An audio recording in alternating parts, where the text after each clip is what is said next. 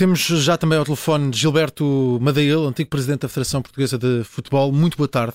Obrigado Muito por se juntar a nós nesta emissão especial da Rádio Observador para recordar toda a carreira de Pelé, não só enquanto jogador, mas quase como embaixador do futebol. Foi uma lenda, tornou-se uma lenda deste desporto que todos nós amamos. Gilberto Madeil, como é que vê, como é que recebe esta notícia da morte de Pelé aos 82 anos?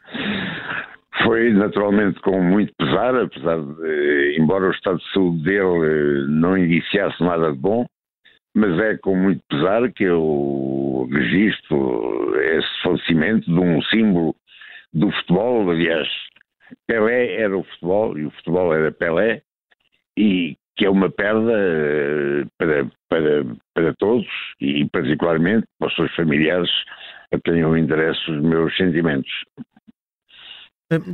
Enquanto Presidente da Federação Portuguesa de Futebol, há sempre uma ponte muito forte entre o futebol português e o futebol brasileiro. Partilhamos eh, a língua, partilhamos imensos jogadores nestes eh, dois países. Hum, como é que, eh, nessa experiência que teve, como é que via essa lenda brasileira, Pelé, ser tratada pela Federação Brasileira e como, e como, como é que Portugal olhava também para esse legado de, de Pelé?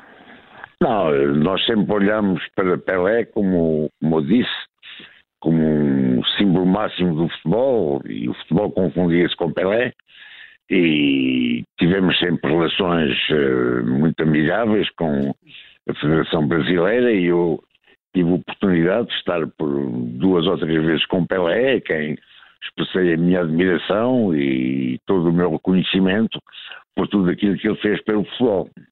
Hum. Um, sendo que na, na, Federação Portuguesa de Futebol, um, com, com jogadores que teve, por exemplo, Eusébio, que jogou nessa altura com Pelé, havia essa ponte de, de tornar uh, também, por exemplo, o Eusébio no patamar português, nesse, nesse patamar em que esteve Pelé?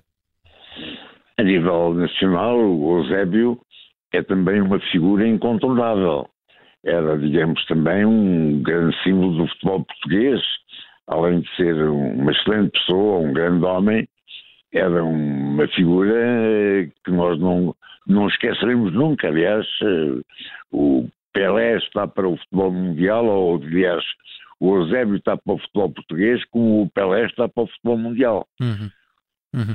Um, muitos jogadores, e estávamos a falar disto hoje em dia, tentam ainda chegar aos uh, recordes de Pelé, alguns deles muito, muito difíceis de alcançar. Uh, sendo que Pelé, uh, a opinião de que Pelé vai efetivamente marcar a história do, do futebol com todos esses recordes uh, para sempre, porque tem de facto números que, que, são praticamente impossíveis de alcançar.